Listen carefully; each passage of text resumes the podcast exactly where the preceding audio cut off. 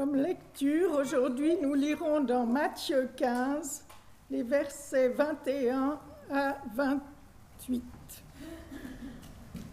Puis Jésus partit de là et s'en alla dans la région proche des villes de Tyr et de Sidon. Une femme cananéenne qui vivait dans cette région vint à lui et s'écria, Maître, fils de David, aie pitié de moi. Ma fille est tourmentée par un esprit mauvais. Elle va très mal. Mais Jésus ne répondit pas un mot. Ses disciples s'approchèrent pour lui adresser cette demande. Renvoie-la, car elle ne cesse de crier en nous suivant. Jésus répondit, Je n'ai été envoyé qu'aux brebis perdues du peuple d'Israël. Mais la femme vint se mettre à genoux devant lui et dit, Maître, aide-moi. Jésus répondit, Il n'est pas bien de prendre la nourriture des enfants et de la jeter aux chiens. C'est vrai, maître, dit-elle. Pourtant, même les chiens mangent les morceaux qui tombent de la table de leur maître. Alors Jésus lui répondit, Oh, que ta foi est grande, il te sera fait selon ce que tu désires. Et sa fille fut guérie à ce moment même. Bonjour à chacun, chacune. Heureux de vous retrouver ce matin. Nous poursuivons notre belle série estivale Femmes, force de vie.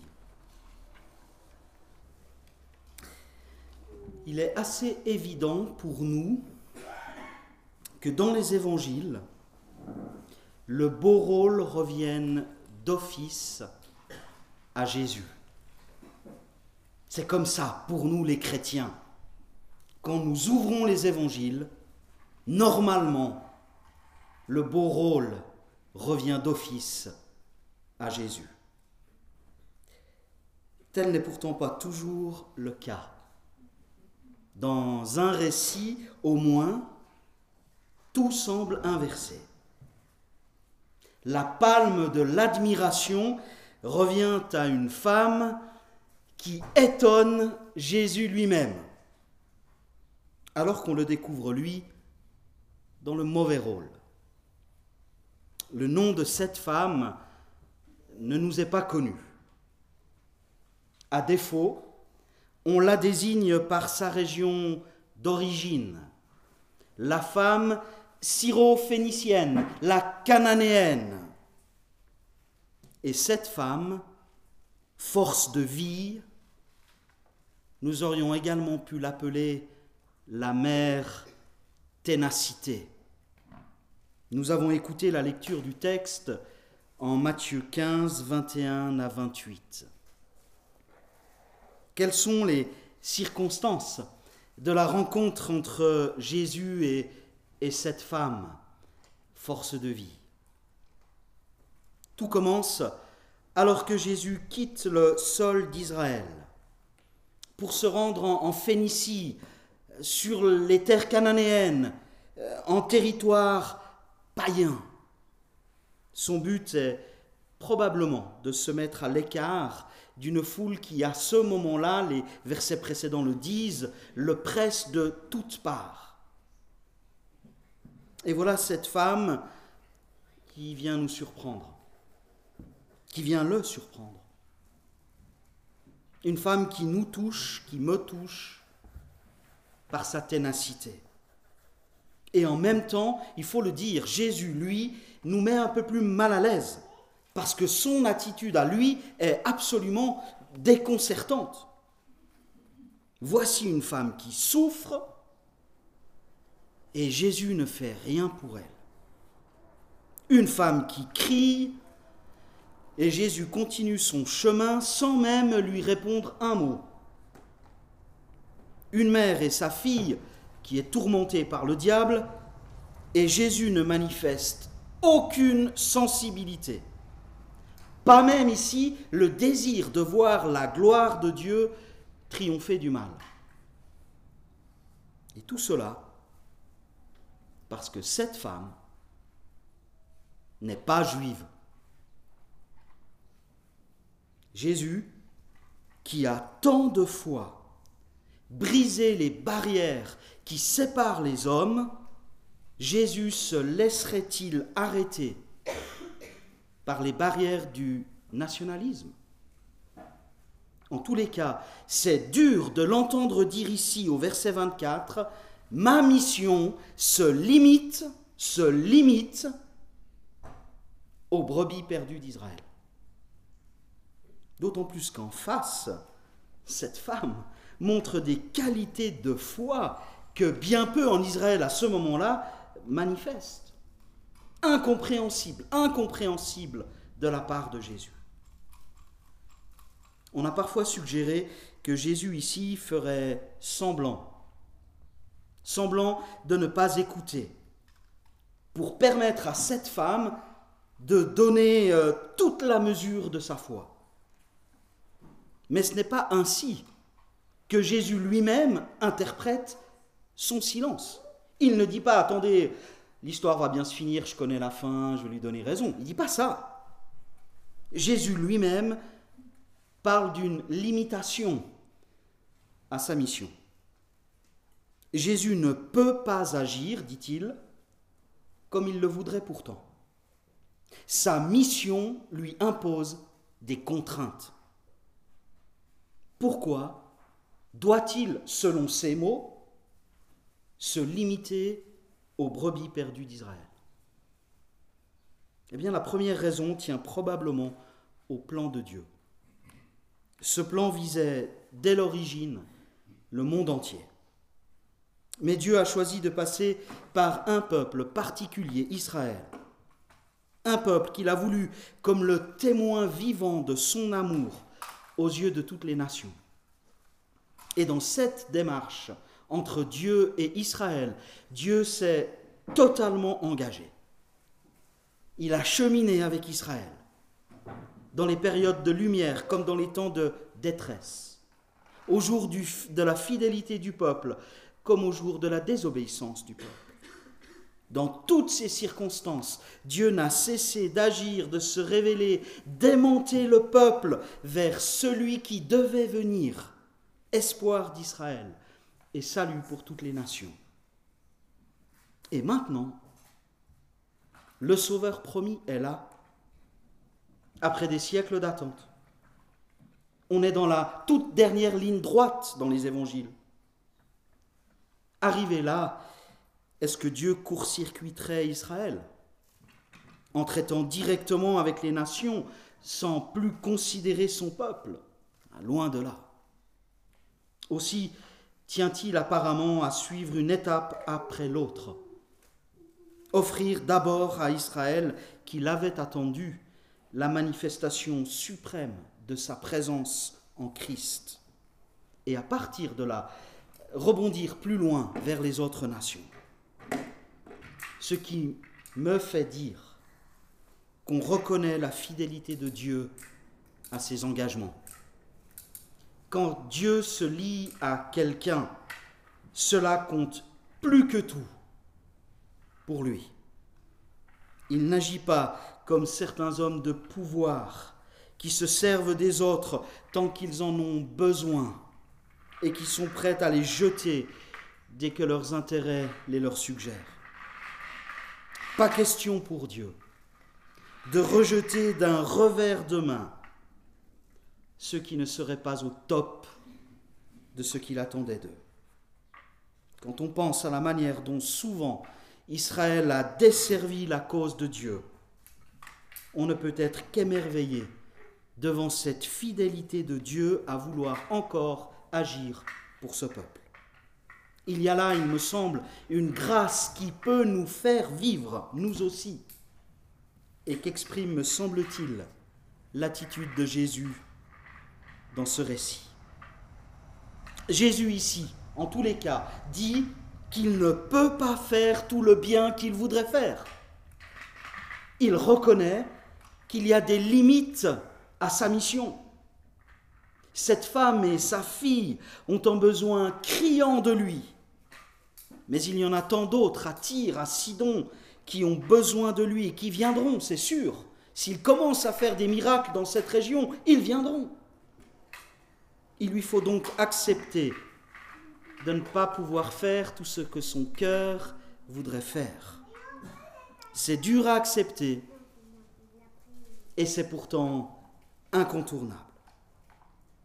Nous vivons dans un monde où nous aussi, nous sommes mis en présence de tellement de besoins.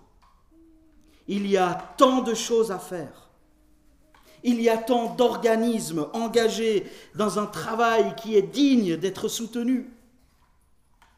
Se retrouver devant cette masse de besoins est parfois franchement décourageant. Je devrais être ici, et là, et ailleurs encore, et me voilà tellement limité. Il faudrait pouvoir tout soutenir, n'est-ce pas? Un parrainage ici, une action humanitaire là-bas, un travail parmi les réfugiés tout près de nous. C'est déchirant. Être lié à un lieu avec des moyens limités. On voudrait tant faire. On voudrait tout faire. Il est précieux, je trouve, que Jésus n'ait pas pu tout faire. Lui non plus. Il a dû lui aussi mettre des priorités. Il a dû se tenir à une mission prioritaire. Il a fallu même qu'il s'y attache, et il l'a fait, et jusqu'au bout. Et avec quel don de lui-même. Comme lui, nous ne pouvons pas tout faire. Dans la vie, au travail, dans l'Église. Les contraintes extérieures ou personnelles existent pour nous comme pour lui. Que cela ne nous décourage ni ne nous démobilise, mais que ce soit plutôt l'occasion de nous recentrer sur ce qui pourrait être notre mission, à l'exemple de Jésus. Parce que Jésus n'a pas dit c'est pas ma mission comme une excuse pour ne rien faire. Sa mission, il l'a orientée prioritairement à ce moment-là pour les brebis perdues d'Israël. Et il l'a mené jusqu'au bout. Et c'est seulement au terme de sa fidélité qu'il a vu son œuvre s'élargir à tous les peuples. Jésus nous laisse ici une précieuse leçon de vie. Mais la femme, elle, nous donne une formidable leçon de foi et de ténacité. Cette femme comme tant d'autres dans la Bible, comme tant d'autres dans la société, comme tant d'autres dans l'Église. Cette femme est tout simplement admirable. Admirable. Admirable dans sa foi, que Jésus lui-même souligne à la fin du récit. Mais avant la foi, avant la haute spiritualité, il y a plus simplement, plus humainement, un amour qui est très fort. Cette femme est admirable dans son amour. L'amour n'est pas quelque chose de faible. C'est pas quelque chose de sucré, de doux. C'est quelque chose qui coûte. Et cette femme est admirable dans son amour. Un amour qui est très fort. L'amour d'une mère pour sa fille qui souffre. Autrement dit, la foi, ce n'est pas un truc désincarné. La foi, ce n'est pas quelque chose qui est déconnecté des choses de la vie. La foi, ce n'est pas pour le dimanche matin au temple, à l'église, entre 10 et 12. La foi de cette mère, elle est motivée par ce qu'elle vit tous les jours, aux côtés de sa fille qui souffre. C'est parce qu'elle aime si fort que cette femme trouve de telles ressources pour exercer sa foi. Je remarque qu'on a parfois trop tendance à isoler la foi du reste de la vie. Et là, j'admire cette femme qui croit envers et contre tout, et qui croit en lien avec ce qu'elle vit très concrètement. Je repère qu'il faut s'exercer à la foi qu'il faut persévérer dans la foi, qu'il ne faut jamais se laisser décourager dans la foi, que l'on peut obtenir des victoires dans la foi. La foi, la foi, rien que la foi. Ce que la réforme protestante nous a laissé, sola fide, la foi seule. Mais tout est imbriqué. La foi, c'est un des prolongements de l'amour. Bien sûr que la foi est, confiance, attente en Dieu, mais cette démarche vers Dieu est enrichie par l'amour. Et pas un amour romantique, pas un amour de chanson, pas un amour de film à l'eau de rose. L'amour très humain d'une mère pour sa fille. Une femme, force de vie. L'humain et le spirituel ne s'oppose pas. La foi ne méprise pas l'humain, elle en a même intimement besoin. Peut-être me faut-il, moi, réapprendre un peu plus d'humanité pour progresser dans la foi.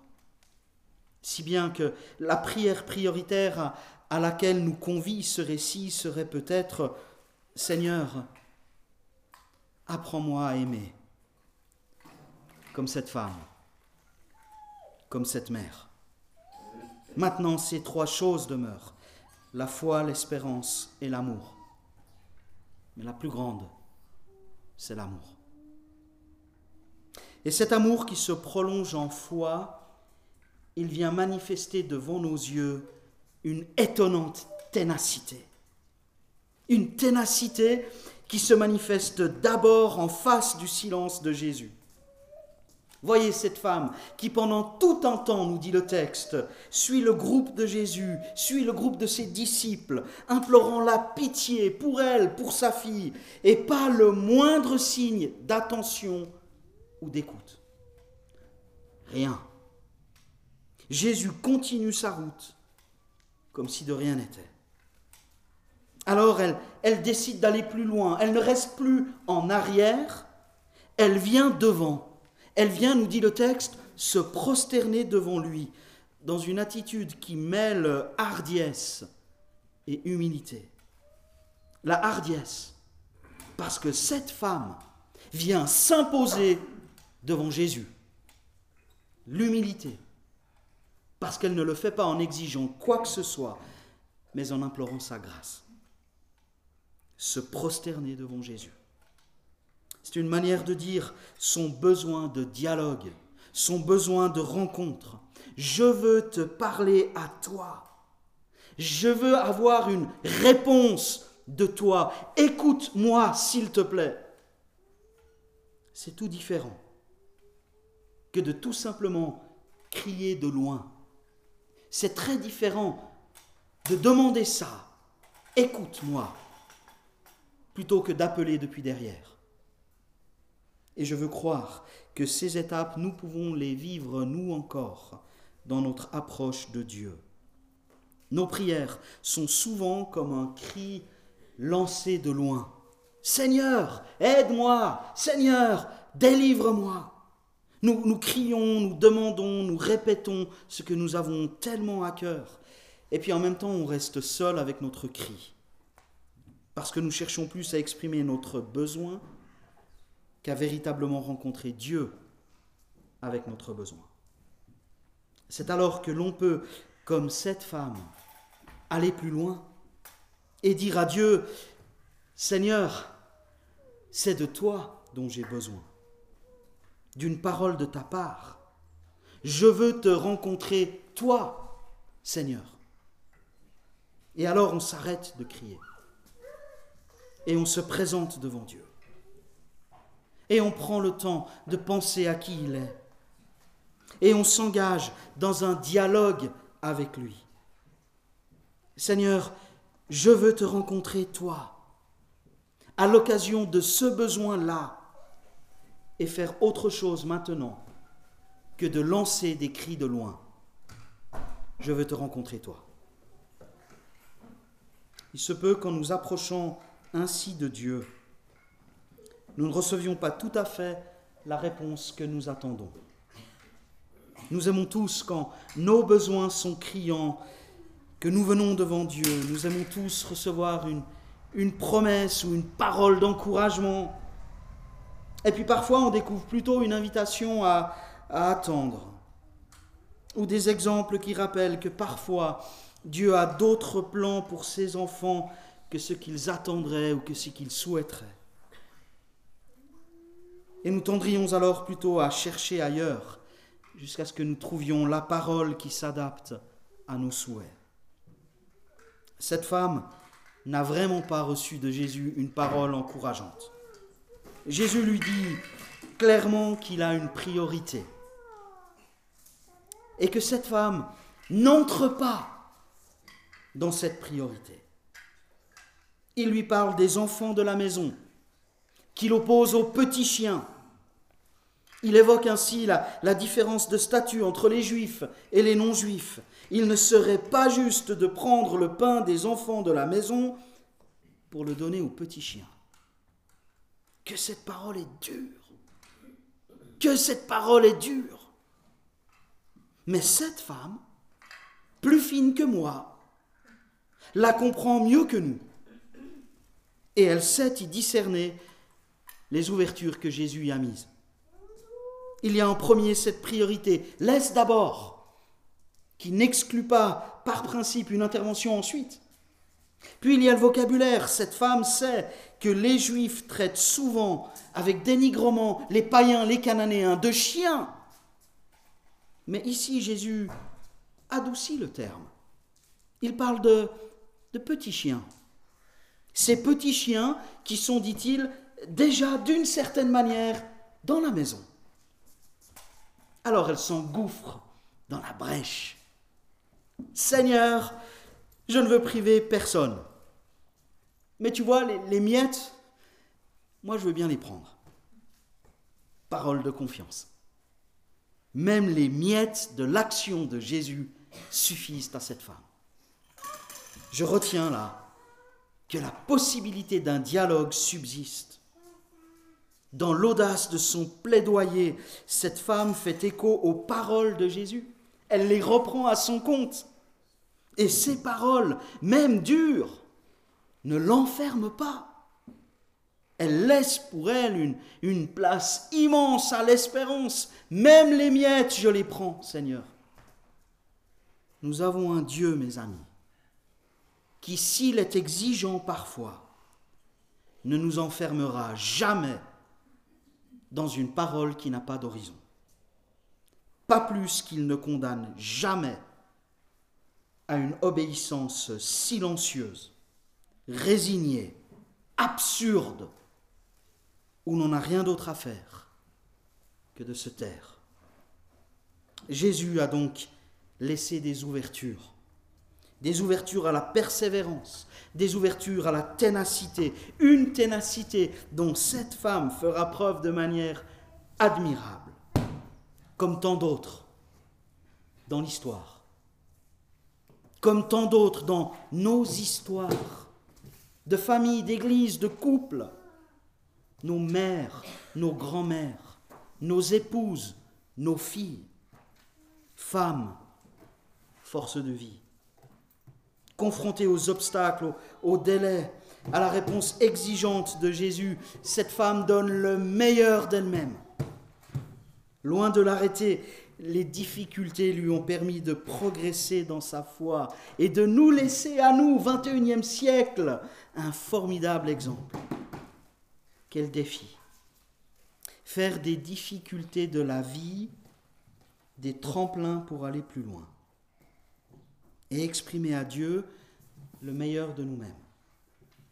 Je sais que l'objectif peut sembler hors de portée. Mais pourquoi ne pas l'intégrer comme un état d'esprit à, à se donner à nous en face des obstacles de la vie? Seigneur, je ne comprends pas ce qui m'arrive. Je ne comprends pas tes silences, je ne comprends pas tes paroles, tout ça me semble tellement dur. Mais aide-moi à me saisir de cette difficulté comme une occasion de réagir du mieux possible à ton égard et t'exprimer un peu mieux ma loyauté, ma confiance, mon amour mon espérance. Une visée tellement précieuse, à l'heure où tout le reste nous échappe et nous écrase. Faire de chaque situation l'occasion de donner le meilleur de nous-mêmes. La femme syrophénicienne, la femme cananéenne, me laisse à moi ce défi,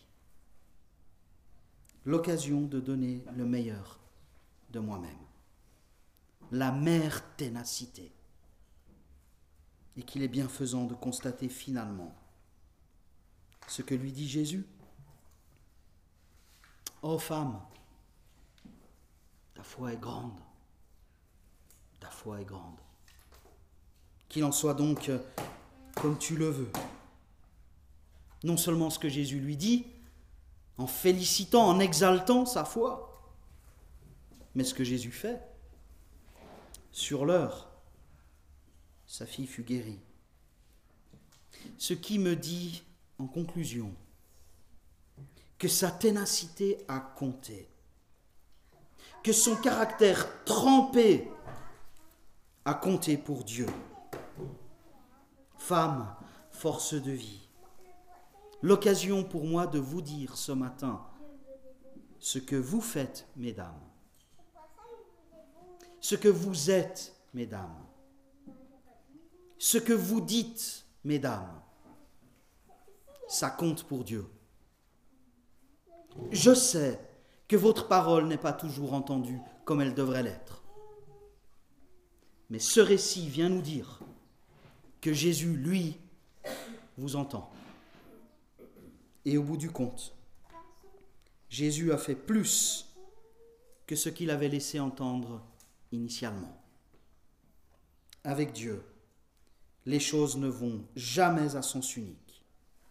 Il nous demande parfois certains dépassements, mais il sait, lui, se surpasser pour nous. Il en a fait la preuve et la fera encore. Amen.